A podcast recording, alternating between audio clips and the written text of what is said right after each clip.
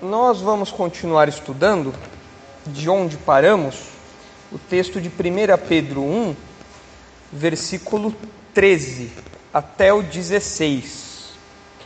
Já faz algum tempo que nós começamos esse trecho e ficamos um tempo parados aí em 1 Pedro, então eu acho que é necessário a gente recapitular um pouquinho para é, engatar todo mundo na mesma marcha, senão algumas pessoas vão lembrar, outras ah, nem vão ter é, tido contato, nem tiveram contato com o primeiro, primeiro, o primeiro momento aqui nesse texto. Então vamos ler aí juntos, 1 Pedro 1, a partir do versículo 13.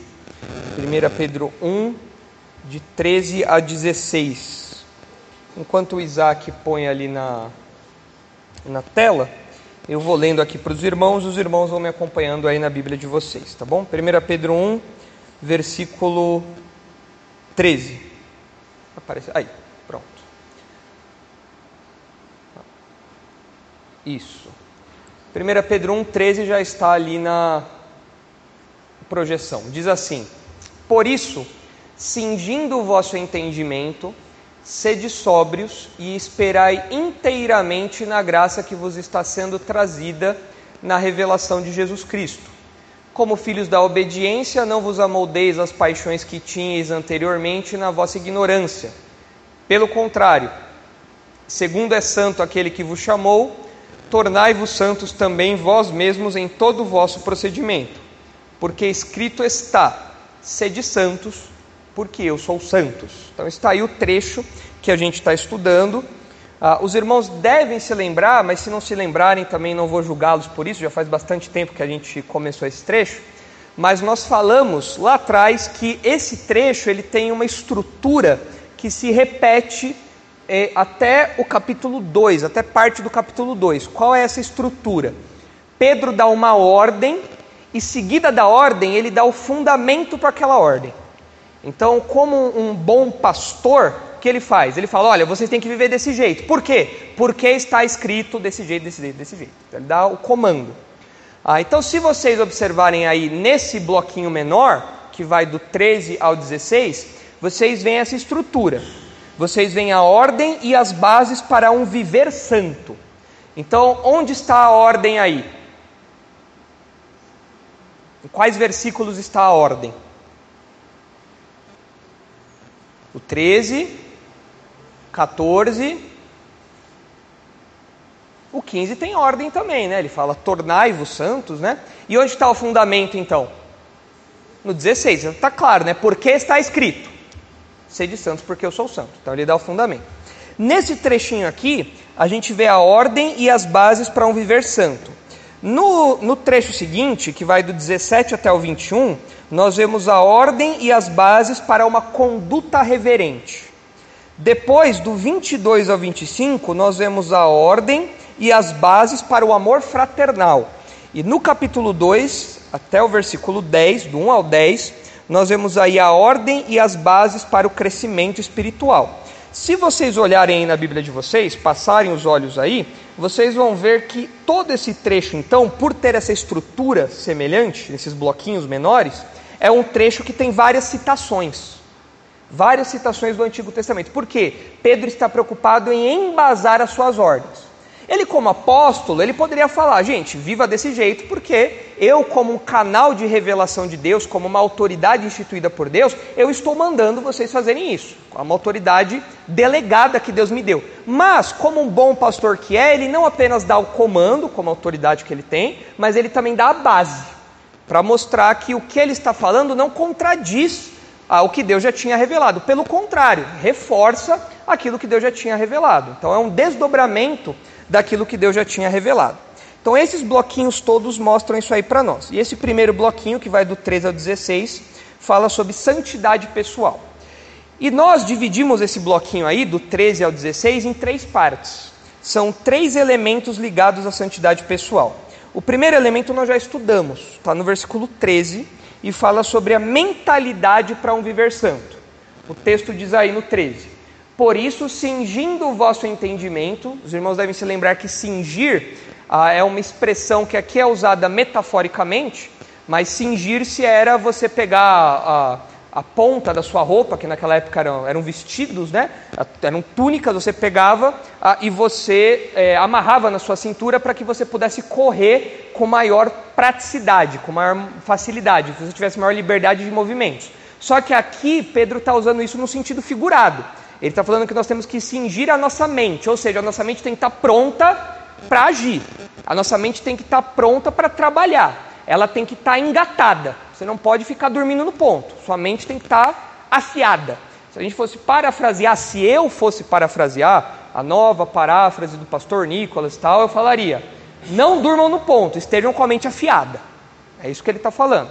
E isso é reforçado pelo que ele fala depois. Sede sóbrios, ou seja, não, não vivam entorpecidos, não vivam é, é, com, com, com, os sentidos de vocês nublados, não, não, não se deixem envolver por coisas que atrapalhem o julgamento de vocês. A mente de vocês tem que estar sempre sóbria, clara, tem que estar sem nenhum impedimento.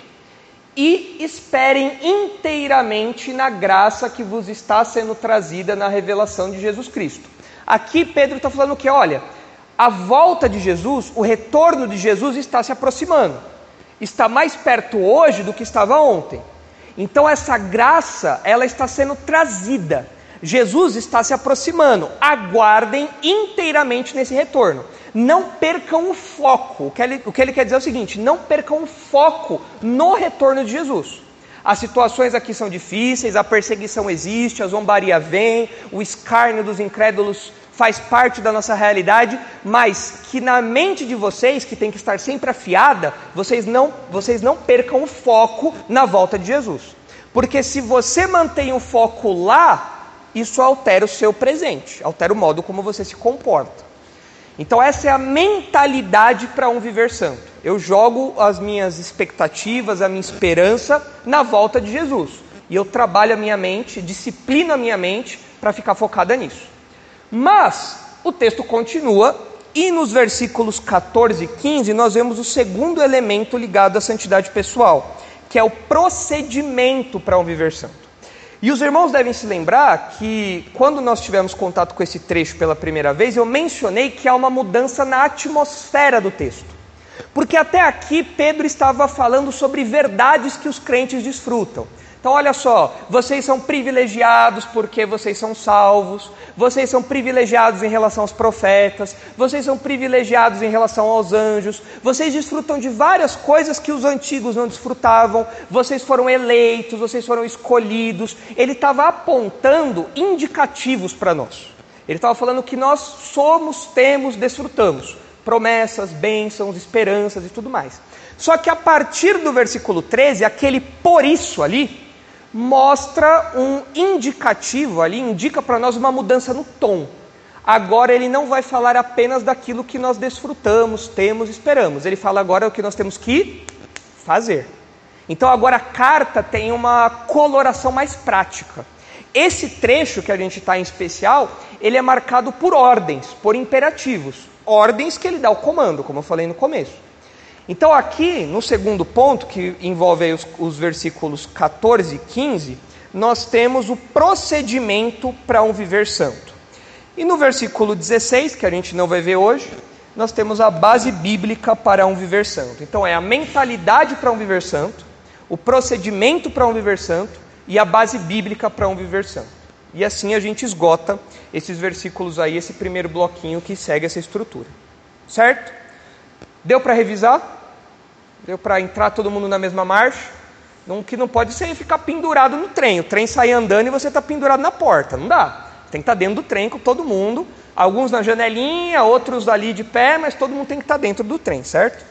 Então, o primeiro ponto nós já vimos. Diz respeito a essa mentalidade. Eu já revisei aqui para os irmãos. Agora a gente vai ver o ponto 2, então, que é o procedimento para um viver santo. Está aí nos versículos 14 e 15. Se os irmãos observarem aí esse procedimento, especialmente é, observando de modo geral aí o texto, os versículos 14 e 15, os irmãos vão reparar que o versículo 14 ele fala o que você não deve fazer. E o versículo 15 fala o que você deve fazer. Olhem aí para o texto e me digam se vocês conseguem perceber isso. Então, o que você não tem que fazer para ter um viver santo? Qual é o procedimento que você não deve adotar? O que você não deve fazer para ter um viver santo? Você não deve se amoldar às paixões. No versículo 15, tem ali um pelo contrário, que talvez em algumas versões aí tenha um mas, ou alguma coisa que mostre um contraste. Ou seja, vocês não têm que fazer isso, pelo contrário, vocês têm que fazer aquilo. E o que você tem que fazer? Tornar-se santo. Ok? Então, no versículo 14, nós temos uma negativa, o que você não deve fazer. E no versículo 15 nós temos um aspecto positivo, o que você deve fazer. Então não façam isso, façam aquilo.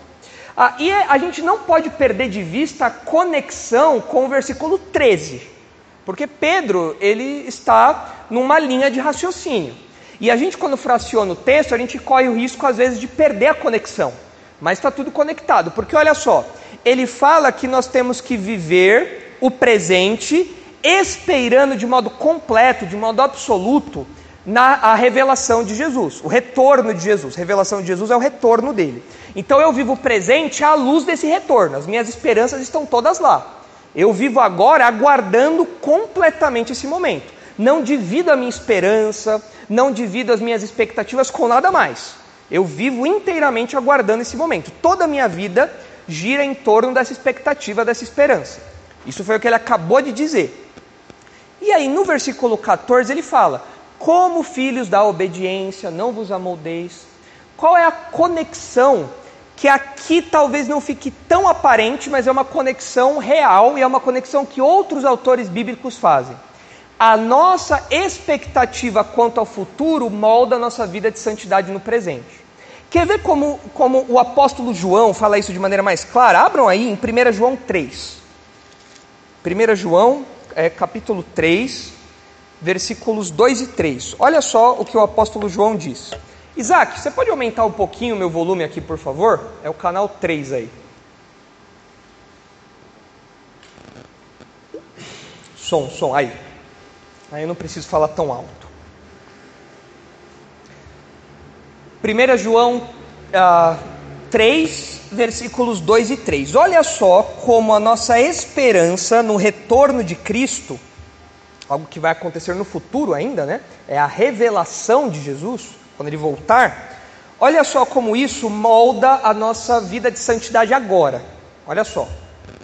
Amados, agora somos filhos de Deus e ainda não é manifesto o que havemos de ser mas sabemos que quando ele se manifestar, seremos semelhantes a ele, porque assim como é, o veremos. O que João está falando aqui é que nós já desfrutamos da filiação divina, mas nós ainda não tivemos o nosso corpo glorificado, nós ainda não fomos levados ao céu, mas Jesus já experimentou isso, ele já teve o seu corpo glorificado. Então, quando ele voltar, nós veremos como nós seremos, com o corpo glorificado. Mas por enquanto, nosso corpo ainda está desse jeito aqui que vocês estão vendo. Né? Cabelo branco, é isso aí. É só tristeza por enquanto, né? Então é bom você jogar as expectativas lá para o futuro mesmo, porque agora é só ladeira abaixo. Né? Mas a gente ainda não sabe como é isso. Por quê? Porque nós não vimos essa revelação de Jesus ainda. Jesus é, o retorno de Jesus não se manifestou ainda. Jesus não se manifestou no seu retorno. Mas quando ele se manifestar, nós o veremos porque, e seremos semelhantes a ele, porque seremos glorificados. Agora, olha só o versículo 3. E qualquer que nele tenha essa esperança, purifica-se a si mesmo, como também ele é puro. É interessante que aqui a gente, a gente fala da questão do corpo glorificado, a gente fala dessa expectativa que a gente tem, porque de fato João menciona isso. Mas parece que o alvo de João ao falar do retorno de Jesus não é, não é a questão do nosso corpo físico, é a questão da nossa santidade. Porque quando Jesus voltar, ele voltará para nos levar com ele, nós estaremos livres de qualquer pecado. Então seremos como ele é. De fato, quando ele se manifestar, seremos semelhantes a ele, sem pecado. Quando Jesus, claro, Jesus nunca teve pecado, mas quando ele voltar para nos buscar, nós seremos revestidos dessa realidade também. Nós não teremos mais as marcas do pecado. E João fala: qualquer que tem nele esta esperança, desde agora se purifica como ele é puro. Então, o fato de eu saber que Jesus é puro, é santo, não tem pecado, e um dia ele vai voltar e nós seremos semelhantes a ele, faz com que desde agora eu já vá me preparando para esse momento. Eu já vá me preparando para esse encontro. É claro que nessa vida a gente não vai conseguir uh, ficar livre de pecado, não, não tem como. Mas dia após dia nós vamos sendo santificados, nós vamos sendo purificados, nós vamos sendo lapidados à semelhança de Jesus. No futuro, seremos igual a Ele, iguais a Ele. Não teremos mais pecado. Mas por enquanto a gente tem que lutar aqui. Só que desde agora o crente luta para desenvolver no seu caráter a imagem de Jesus, o caráter de Jesus aplicado a nós. Então vejam aqui que a relação fica mais clara, né? A expectativa que eu tenho do futuro, do retorno de Jesus, faz com que desde o presente a minha vida de santidade seja moldada. Agora volta lá para Pedro, porque com isso em mente, a gente vai começar a destrinchar aí o versículo 14. Então, 1 Pedro 1,14 começa falando o seguinte: Como filhos da obediência. Aqui, Pedro está ah, descrevendo os crentes. Ele fala que os crentes são filhos da obediência. A obediência, ah, na, na primeira carta de Pedro, ela é uma, uma realidade que cobre toda a vida cristã de um indivíduo. É a, a obediência é o completo alinhamento que nós temos com a vontade revelada de Deus. Pedro já fala de obediência outras vezes na sua carta, inclusive um trecho que a gente já estudou. Se os irmãos olharem o versículo 2, sobe aí para o versículo 2, Isaac, por favor. Os irmãos vão ver a obediência com uma nuance específica que Pedro usa aqui. Olha só eleito segundo a presciência de Deus Pai, em santificação do Espírito, para a obediência. Nós, quando estudamos isso aqui, nós falamos que os crentes são marcados pela obediência ao chamado de Deus. Vocês se lembram disso? Deus chama, fala, vem. O que, que o crente faz? Na época você não era crente quando você chamou, quando você obedeceu, né? Mas você estava lá, uma ovelhinha perdida, lá desgarrada, o bom pastor falou, vem. O que, que você faz? Bem, e vai. É assim que funciona. Essa é a obediência que Pedro está falando aqui. Jesus chamou, Deus nos chama e nós obedecemos. Respondemos positivamente a esse chamado. Essa é a primeira nuance de obediência. No versículo 14, que é o que a gente está estudando, parece que tem um caráter moral. Tá? Ou seja, quando ele fala ali sobre filhos da obediência, e na sequência ele fala sobre não se amoldar às paixões, parece que ele está falando de obediência como um alinhamento àquilo que Deus quer, no, no, modo que Deus quer que nós vivamos. Um viver santo. Parece que tem um caráter moral aqui. É a conformidade com os padrões morais de Deus. É obedecer às ordens de Deus. Não faça isso, não faça aquilo, viva desse jeito, faça tal coisa. Nós obedecemos. Se os irmãos olharem o versículo 22, os irmãos vão ver de novo a palavrinha obediência aí. Olha só. Tendo purificado a vossa alma pela vossa obediência à verdade, o que, que é a verdade aí? Parece que é o Evangelho. Verdade é a verdade de Deus, é o Evangelho, é a verdade da salvação. Quando eu obedeço à verdade, o que acontece com a minha alma? Ela é purificada. Eu sou limpo do meu pecado, porque eu obedeci ao Evangelho. Então parece que tem aquela ideia de chamado de novo aqui. Tá? Mas tem um aspecto de purificação também. Então é algo que me limpa, a obediência me limpa. Então, o que é obediência em Pedro? Parece que em Pedro, obediência é um alinhamento completo à vontade de Deus. Seja a obediência ao seu chamado, seja a obediência às suas ordens, seja a, a purificação que acontece na nossa conversão, que tem a ver com o chamado também. Então, isso é obediência. Só que ele fala que nós somos filhos da obediência. Volta lá, por favor, Isaac.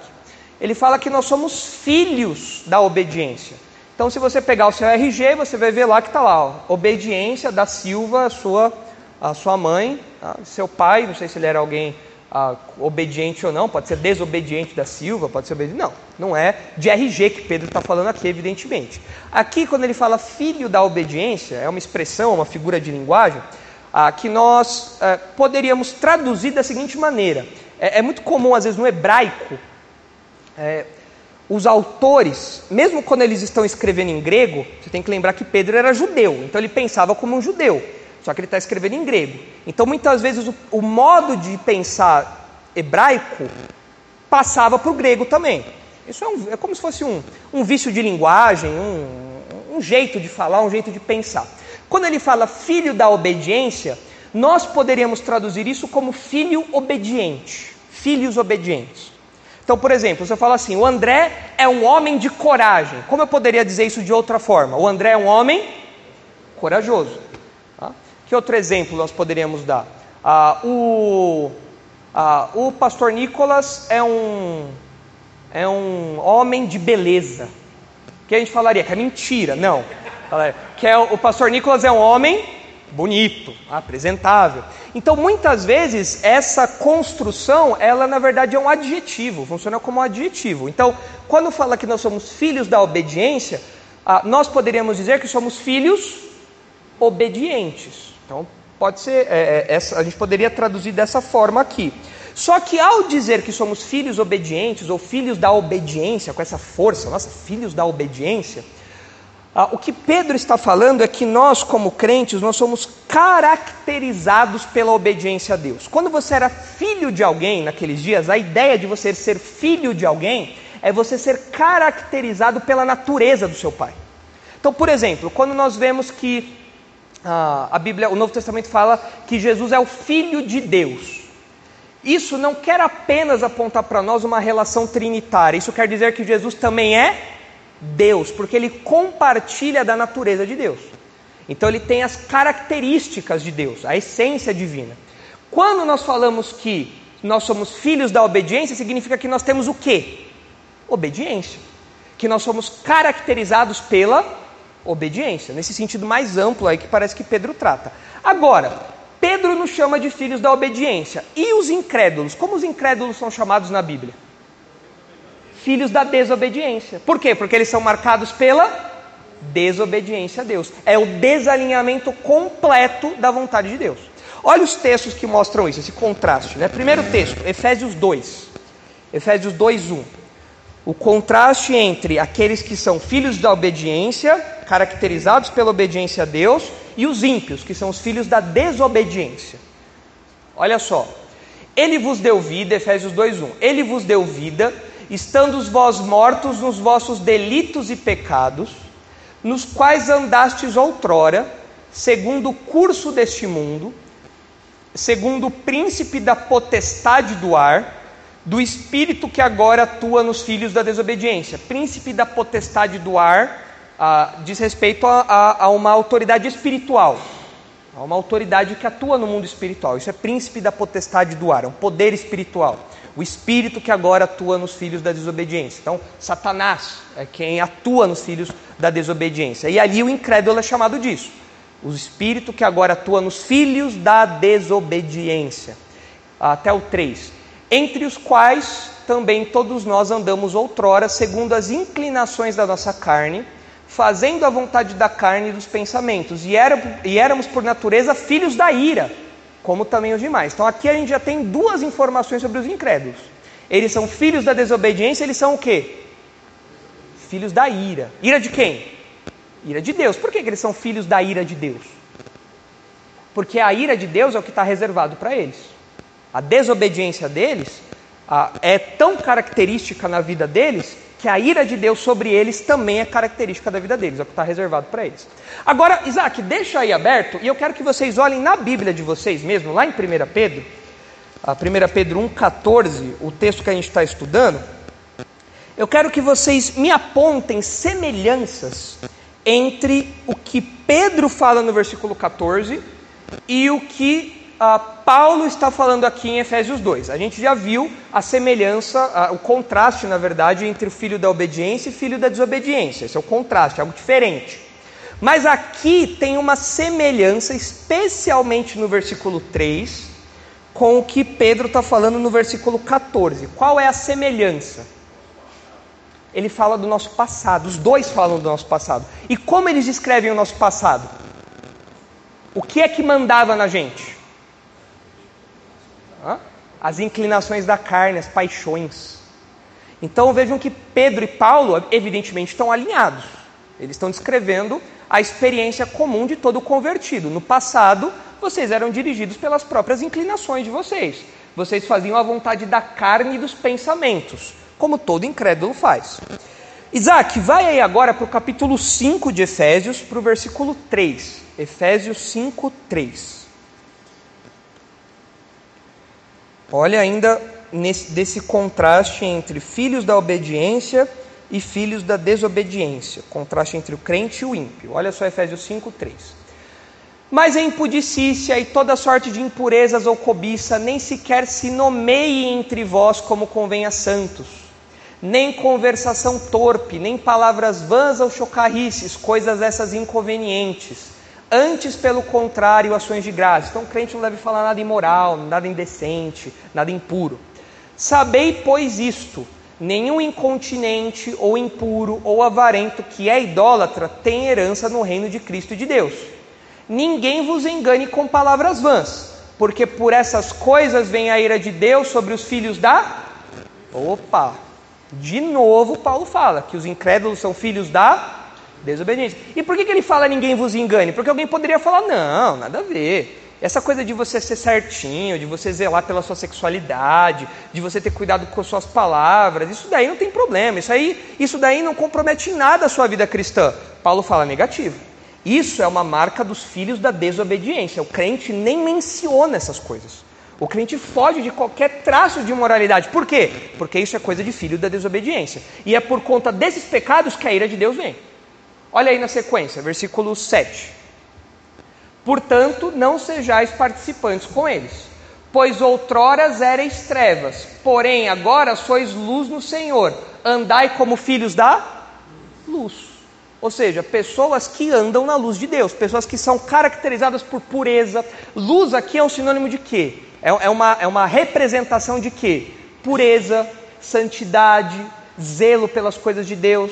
É você andar às claras, com o seu caminho iluminado, sem nenhuma, sem nenhuma nuvem, sem nenhuma mancha de pecado. Você, como crente, você é um filho da luz. Você antes era treva. O que caracterizava a sua vida era escuridão, era pecado, manchas terríveis. Agora não. Agora você é um filho da luz. Portanto, ande como um filho da luz. Okay? Mais um texto aí. 1 Tessalonicenses 5. Abre aí, por favor, Isaac. 1 Tessalonicenses 5, versículos 4 e 5.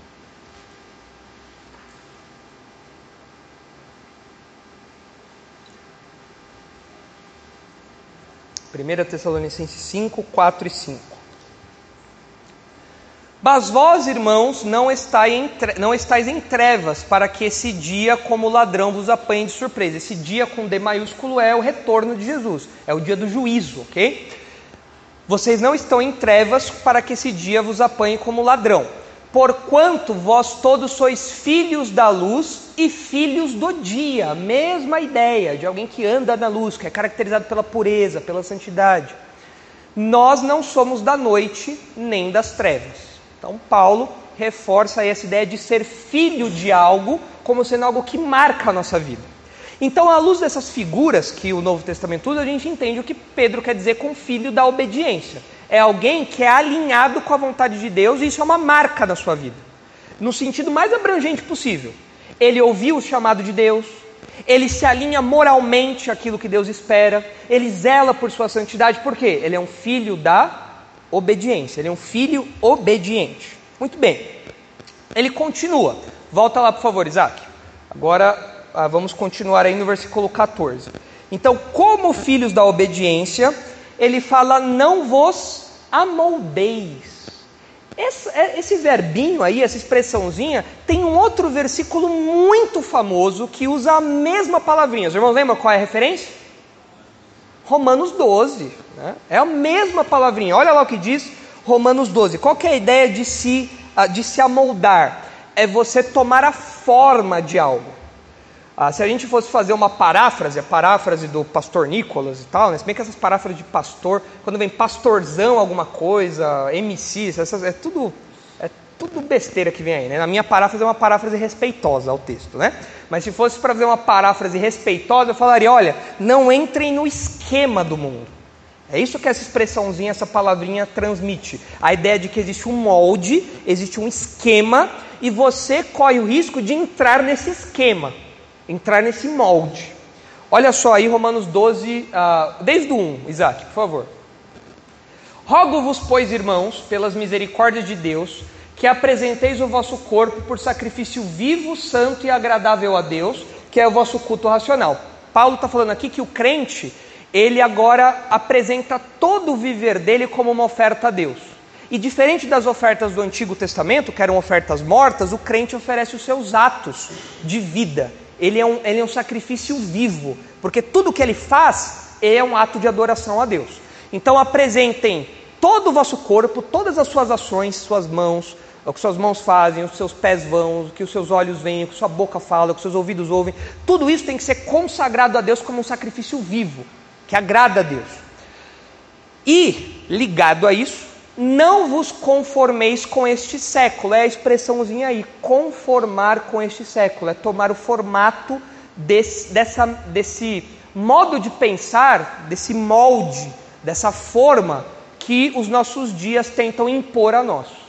Então, aqui, século diz respeito a uma mentalidade contrária a Deus. Existe pressão para que o crente entre no molde desse século? Dá um exemplo para mim. Tolerar casamento homossexual, tolerar essa, é, essa campanha LGBTQIA, infinito aí, ok. Então é uma, é uma pressão, é um molde que esse século tem, todos os incrédulos são formatados desse jeito, e o mundo faz pressão para que o crente entre nessa forma também, certo? Concordam com isso? que mais? Outra, outro molde, outro molde desse século aí. São as forminhas do diabo. Qual é a forminha uma das forminhas do diabo é essa, é a sexualidade ah, libertina. Outra forminha do diabo. Ah? Sonegação de imposto, desonestidade financeira, ah? corrupção. Ah? Tentam empurrar isso para o crente também. O que mais? Ah? Feminismo. Cada um tem a sua verdade. O relativismo. Então, feminismo, relativismo são todas é, forminhas do diabo, são esquemas que o mundo tem, que este século tem, e Paulo fala: não entrem nesse esquema. Não tomem o formato desse, desse biscoitinho que eles querem que você tenha. Não faça isso. Não entre nesse esquema. Pedro então usa a mesma linguagem, a mesma linguagem que Paulo aqui. Ele fala, Paulo fala: "Não vos conformeis com esse século, mas transformai-vos pela renovação da vossa mente, para que experimenteis qual seja a boa, agradável e perfeita vontade de Deus. Ou seja, o crente ele é transformado não pelos moldes do mundo. O crente tem a mente transformada, ele é transformado pelos moldes de Deus, da vontade de Deus. Então vejam que Paulo e Pedro estão alinhados também. Só que lá em Pedro, volta para lá, para o versículo 14. Aqui Paulo fala para a gente não se amoldar a este século, ao esquema desse mundo, né? Mas Lá em Pedro, ele fala: Não vos amoldeis ao quê? As paixões que tinhais anteriormente. Anteriormente aqui diz respeito a quando? Antes de ser cristão, quando você era incrédulo. Então olha só, Pedro está falando assim: olha, vocês não devem tomar a forma, vocês não devem entrar no esquema das paixões que vocês tinham antes de ser crentes. Vocês não devem regredir. Vocês não devem retornar para aquele modelo de vida que vocês tinham. Vocês não devem retornar para aquele padrão moral, para aquele padrão de comportamento, aquele padrão de conduta que vocês tinham antes de se converter. E quando ele fala aqui sobre paixões, no Novo Testamento a, a, a expressão para paixão é de um desejo intenso e geralmente por alguma coisa errada. A palavra usada aí para paixão é um desejo muito intenso. É algo que algo que te consome, é uma coisa assim que te empurra intensamente para fazer o que é errado. Algumas vezes essa palavra é usada no sentido neutro ou no sentido até positivo, mas a maioria das vezes é paixão no sentido mal. Então, paixões sexuais, é uma sexualidade desenfreada, é, é, geralmente no, é num sentido negativo. E aqui ele fala que antes de ser crente, nós então tínhamos paixões. Nós seguíamos esses desejos intensos da nossa carne. Olha alguns textos aí que falam sobre isso. Ah, o próprio Pedro vai dar uma lista, um exemplo para nós, lá no capítulo 4, no versículo 1. Olha só, 1 Pedro 4, 1. Olha só aí o que é, ah, o que pode ser que Pedro tenha em mente quando ele fala sobre essas paixões. Olha só. Ora, Tendo Cristo sofrido na carne, armai-vos também vós do mesmo pensamento, pois aquele que sofreu na carne deixou o pecado, para que no tempo que vos resta na carne, já não vivais de acordo com as paixões dos homens, mas segundo a vontade de Deus. Olha o contraste de novo aqui. Agora, olha no versículo 3 quais são as paixões. Ele dá alguns exemplos para nós. Porque basta o tempo decorrido para ter executado a vontade dos gentios. Gentios aqui, ah, incrédulos, ok? Andando em, andado em dissoluções, concupiscências, borracheiras, orgias, bebedices e em detestáveis idolatrias. Quem tem uma outra tradução aí que coloca essas palavras de um modo mais palatável para a gente? A NVI, NVT, acho que pode ajudar. Como está aí, Rosana?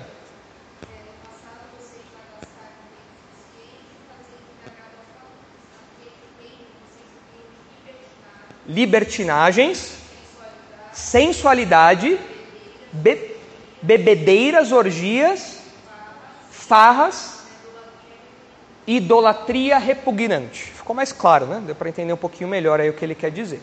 Agora, isso é ou não é o retrato de um incrédulo? A gente acabou de sair do carnaval. Teve bloquinho aqui na, Taliba, na do Vilares, né? Teve bloquinho aí.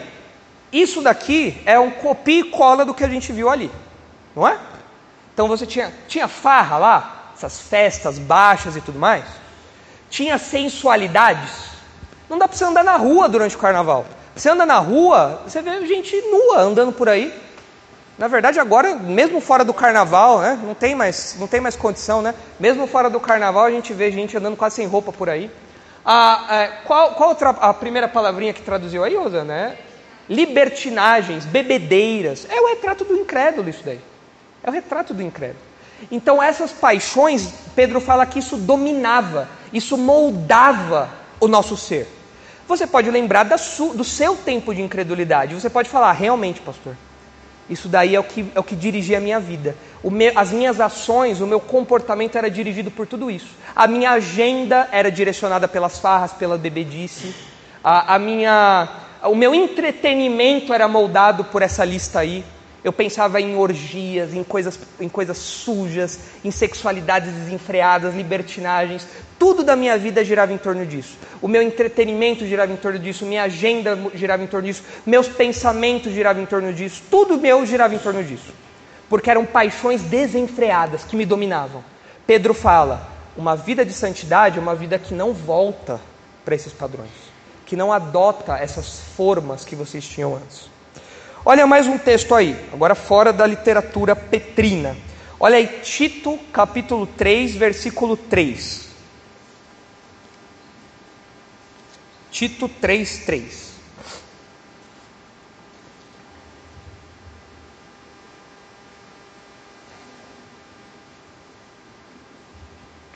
Pois nós também outrora éramos nécios desobedientes, desgarrados, escravos de toda sorte de paixões e prazeres. Esse era o nosso retrato, nós éramos escravos das nossas paixões. Talvez a sua paixão não fosse tão feia como um vício em pornografia, sexualidade, bebedeira, mas você tinha, você, tinha, você tinha suas próprias paixões. Talvez a sua paixão fosse um amor exagerado pelo futebol, você era o cara que ia na mancha verde, aê, aê, aê, a sair na briga com todo mundo. Talvez você era o cara que, que era muito, muito apegado à preguiça. É um tipo de paixão desenfreada também, uma pessoa muito preguiçosa. Talvez você era um cara muito irado, muito bravo, vivia descontando com todo mundo. Paixão também é uma coisa que te dominava. Tá aqui, ó. Escravo, você era servo. A paixão mandava, você fazia. Sim, Senhor. Estou aqui, vou fazer isso.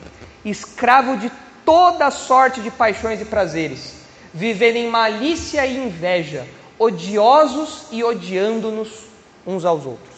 É o retrato do incrédulo aqui, que segue essas paixões. E tem um texto que é bem característico, bem famoso, que é o texto de Gálatas, Gálatas 5,16, que é o texto que fala do fruto do, das obras da carne, que é uma lista que Paulo usa ah, para descrever o incrédulo, aquele que seguia pela, pela carne, né? pelas suas próprias inclinações. Olha só, ah, Gálatas 5,16. Digo, porém, andai no espírito e jamais satisfareis a concupiscência da carne, porque a carne milita contra o espírito e o espírito contra a carne, porque são opostos entre si, para que não façais o que porventura seja do vosso querer. Mas se sois guiados pelo Espírito, não estáis sob a lei. Aí vem no 19. Ora, as obras da carne são conhecidas e são prostituição, impureza, lascívia, idolatria, feitiçarias, inimizades, porfias, ciúmes, iras, discórdias, dissensões, facções, invejas, bebedices, glutonarias e coisas semelhantes a esta. Quando Paulo coloca ali coisas semelhantes a essa, o que, que ele incluiu na lista? Tudo. Tudo que você podia pensar de, de baixaria, de moralidade, está ali. Ó. Paulo colocou ali. No etc., né? Se fosse a paráfrase do pastor Nicolas, seria um etc. Tá? Seria isso daí. A, a respeito das quais eu vos declaro, como já outrora vos preveni, que não herdarão o reino de Deus os que tais coisas praticam. Diga, Vivi.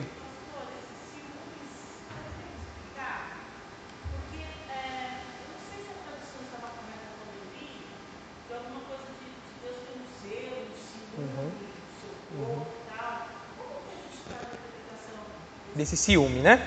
Ah, Rosana, como é que está na NVT aí? Tem ciúmes aí? Tá. Então, a, então a tradução é ciúmes mesmo, né? Eu, eu, não lembro exatamente qual era a palavrinha no original, Vivian, mas é assim. Ah, existe um, um, ciúmes, que é um zelo, que é realmente aplicado a Deus. Por exemplo, em Tiago fala ah, que o Espírito de Deus tem ciúmes. Né? E as pessoas falam, viu aí, se Deus tem ciúmes, então é certo ter ciúmes. Mas aqui fala que é uma obra da carne, e agora? E aí bagunçou tudo, né? É que assim, o ciúmes ele está relacionado a um zelo de exclusividade, num aspecto positivo. Qual é o aspecto positivo? É um zelo de exclusividade. Deus não divide os seus filhos com outros. Ele não divide os seus filhos com o mundo. Se não me falha a memória, esse é o contexto de Tiago quando fala isso. Então, o crente ele não pode viver com um pé aqui e outro lá, porque Deus é um Deus zeloso, é ciumento nesse sentido. Pode ser, é, essa é uma das possibilidades da gente entender o texto de Tiago. Mas existe um ciúme que é doentio, existe um ciúme que é mau, existe um ciúme que é é, é do, possessivo, dominante. Aquela, é aquela pessoa que ela escraviza a outra. É aquela pessoa que ela faz mal a outra pessoa. Aí seria o um aspecto negativo. Agora, o que eu não lembro é a palavrinha original que é usada aqui. Depois eu dou uma conferida e a gente vê. Na verdade, uh, se os irmãos. Oi? Como que é? Ah, tem a palavrinha aí? Zelos? Ah, então. É, é, é, é, é, é algo, é algo, é algo domi que domina mesmo, algo possessivo.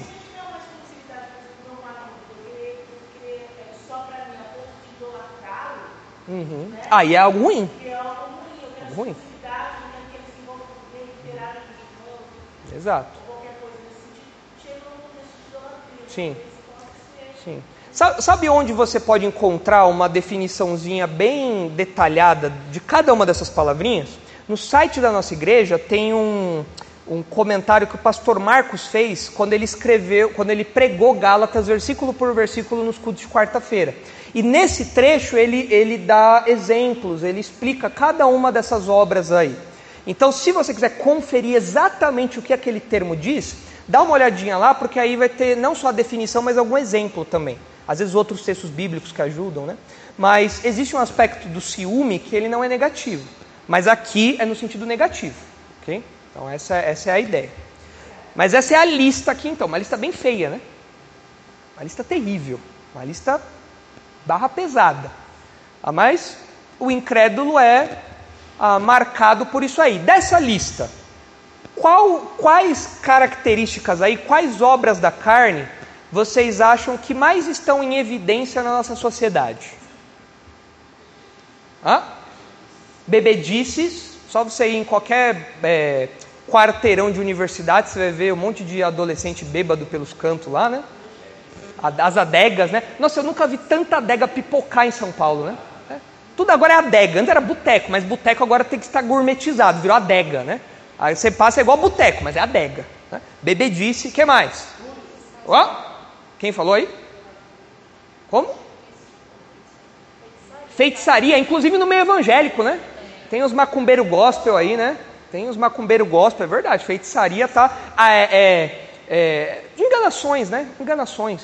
É, coisas, coisas que servem para iludir as pessoas, né? que mais? Misticismo, né? que mais? Prostituição, lascívia, né? É uma nudez desenfreada o tempo todo. Essa é a marca do incrédulo. O mundo que está aí fora é isso. Mas, é, nós temos que lembrar do que Pedro está falando.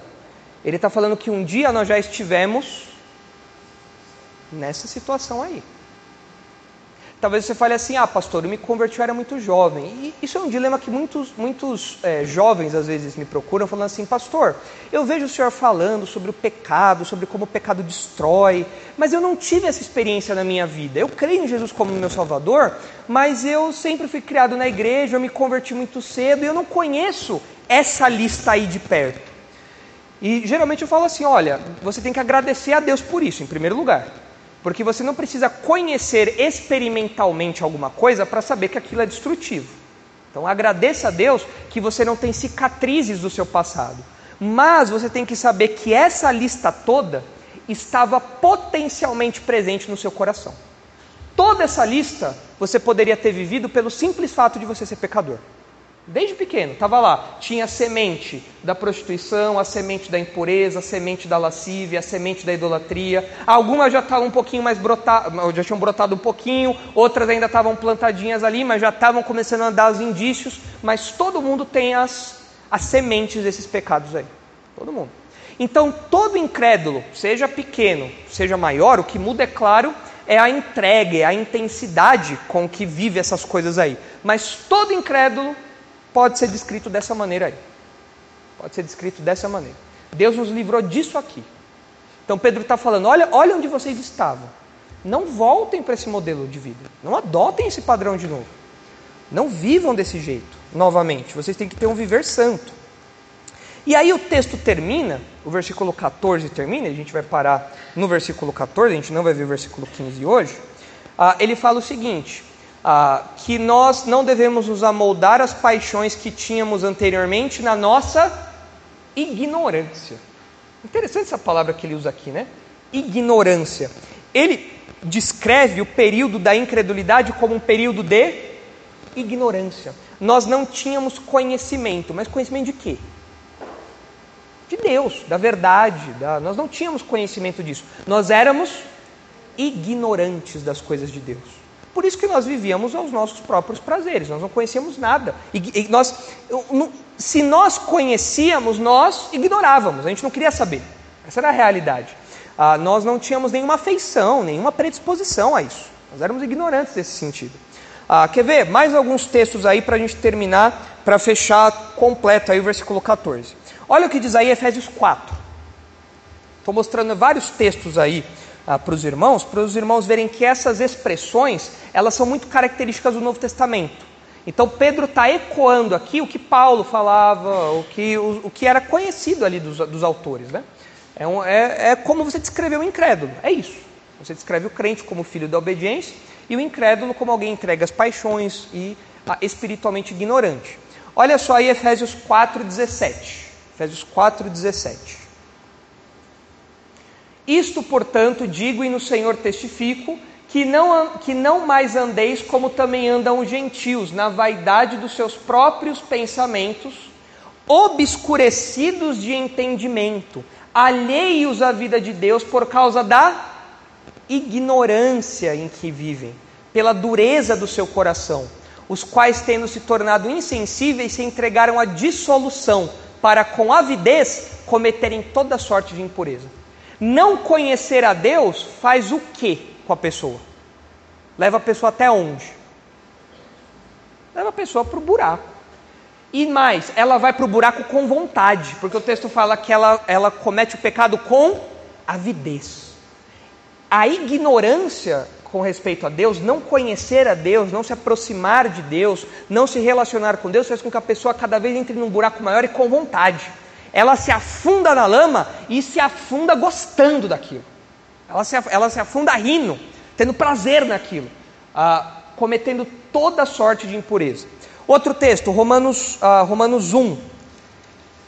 Romanos 1, 28. Olha só. Romanos 1, 28.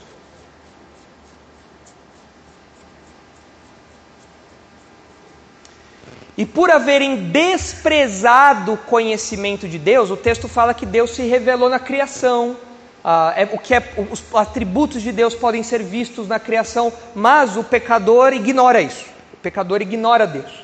Então, por ter desprezado o conhecimento de Deus, o próprio Deus os entregou a uma disposição mental reprovável para praticarem coisas inconvenientes. É como se Deus falasse: Você quer viver longe de mim? Então tá bom, você vai viver longe de mim. E entrega a pessoa para o seu próprio pecado. Romanos 10, olha aí, Romanos 10, 1.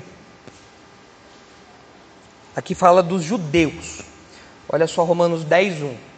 Irmãos, a boa vontade do meu coração e a minha súplica a Deus a favor deles, deles aqui são os judeus, tá? são para que sejam salvos, porque lhes dou testemunho de que eles têm zelo por Deus, porém não com entendimento. Paulo, o próprio Paulo, era um homem zeloso das coisas de Deus? Era extremamente zeloso. Só que ele tinha conhecimento de Deus?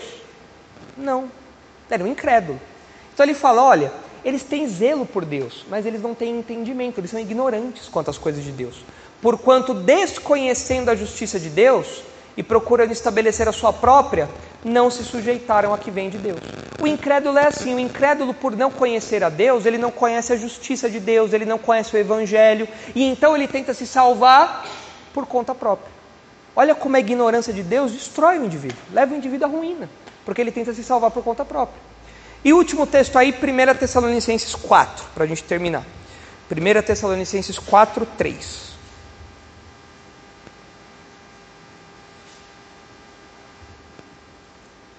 Primeira Tessalonicenses 4, 3. Pois esta é a vontade de Deus, a vossa santificação, que vos abstenhais da prostituição que cada um de vós saiba possuir o próprio corpo em santificação e honra, não com o desejo de lascívia, como gentios que não conhecem a Deus. Então, esse texto aqui ele fala sobre imoralidade sexual, que o crente tem que fugir de qualquer tipo de moralidade, ele tem que possuir o próprio corpo com santidade. Então, o crente não se entrega a pornografia, o crente não se entrega a, a adultérios, o crente não se entrega a nenhum tipo de moralidade sexual. E ele fala: porque quem faz esse tipo de coisa é o incrédulo, quem vive com o desejo de lascívia é o incrédulo. E por quê? Porque eles não conhecem a Deus. Eles não sabem o padrão de Deus. E se sabem, ignoram, tá? desprezam. O crente não é assim. O crente conhece a Deus, o crente se aproxima de Deus. Então está explicado aí o versículo 14. Volta lá, Isaac, só para a gente fazer um último exercício aqui. Olha só. Como filhos da obediência, não vos amoldeis as paixões que tinhas anteriormente na vossa ignorância. A partir desse versículo, você pode definir o incrédulo e o crente. E aí você vai ter que ver se você está num grupo ou em outro. Em um dos grupos você vai estar. Tá? Olha só. Como é o crente? Ele é obediente, certo?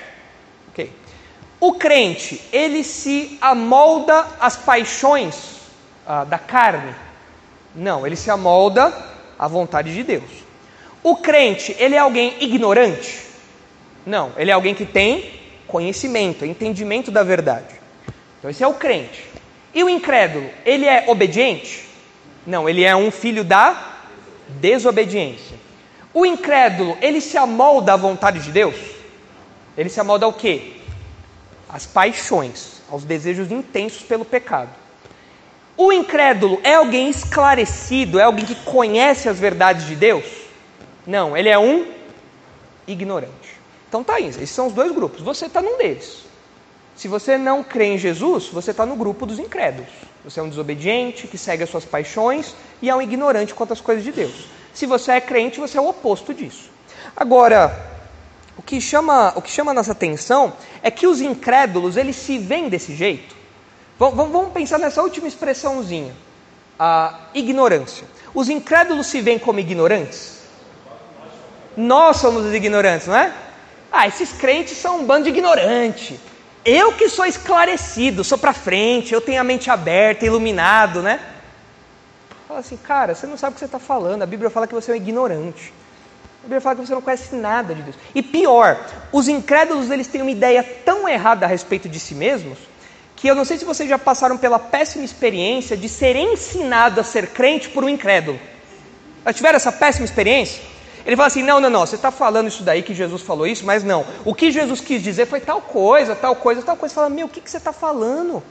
Você é um ignorante das coisas de Deus. É como se eu tentasse ensinar o João a jogar bola. Pensou, João? Falou, não, João, você está tá sendo um mau técnico. João, tem que pegar o jogador aqui, João, sem travante, João. Tem que pôr ali, tem que fazer tal coisa, ô João. Aí o João fala, pastor, tu és ignorante. Tu és ignorante, pastor. Ah, opa, tu és ignorante. Não, não, você não conhece nada de futebol. Como que você pode me ensinar algo que você não conhece? É o incrédulo tentando ensinar o crente a viver. Ele é um ignorante, mas ele tenta ensinar o crente a viver. Já passaram por isso? Terrível, não é? Não dá raiva? o que, que, você está querendo me ensinar? Você nunca abriu uma Bíblia. Você nunca abriu uma Bíblia. E você está tentando me ensinar. Dá raiva. Por quê? Porque é uma pessoa que é obscurecida de entendimento, tentando ensinar alguém que, pela graça de Deus, não pelo nosso próprio mérito, é claro, pela graça de Deus, recebeu entendimento, conhecimento de Deus. Então aí, no versículo 14, nós temos esse retrato. Como, é, como são os crentes e como nós éramos quando ainda incrédulos e como os incrédulos são hoje. Então nós temos aí a primeira parte do procedimento que devemos adotar para uma vida santa. Esse procedimento envolve nós não voltarmos aos comportamentos que nós tínhamos antes. Então você vai fazer o quê? Você vai lembrar da sua vida antes de ser crente. E você vai falar: Eu não quero voltar, eu não posso voltar a ser o que eu era antes. Eu era alguém irado, eu era alguém envolvido em baixarias, em imoralidades, alguém que falava palavrão, alguém envolvido com corrupção, tudo mais. Eu não vou voltar para nada daquilo, nada. Esse é o procedimento que você tem que adotar para uma vida santa. Certo? Na próxima ocasião a gente vê o versículo 15 aí, então, porque não conseguimos concluí-lo hoje. E assim a gente vai desenvolvendo aí esse tópico do procedimento para um viver santo. Certo? Vamos orar então para terminar? Santo Deus, nós agradecemos ao Senhor porque um dia o Senhor nos resgatou de um buraco tão fundo, Pai. Nós estávamos todos sujos, nós estávamos cheios de lama, da lama do pecado. Nós estávamos entregues aos nossos próprios desejos e alheios da vida do Senhor, estávamos totalmente afastados do Senhor, éramos ignorantes quanto ao Senhor, mas um dia o Senhor, na sua graça, tornou a nossa desobediência em obediência. O Senhor tornou a nossa ignorância em conhecimento do Senhor, e nós louvamos o Senhor por isso. Mas pedimos que o Senhor nos ajude a manter esse contraste em mente, de modo que no nosso dia a dia nós venhamos a combater os pecados que podem nos fazer parecidos com quem nós éramos antes de sermos filhos da, da, filhos da obediência, quando nós ainda estávamos debaixo da sua ira. Livra-nos de qualquer traço de semelhança com o nosso estado pré-conversão. E que isso, Pai, seja um incentivo, um estímulo cada vez maior, dia após dia, para que nós nos aproximemos do Senhor em santidade e zelando ah, pelas Suas coisas, por aquilo que agrada ao Senhor. Leva-nos agora em segurança para nossa casa ah, e nos dê uma semana de paz. É o que nós pedimos, em nome de Jesus. Amém.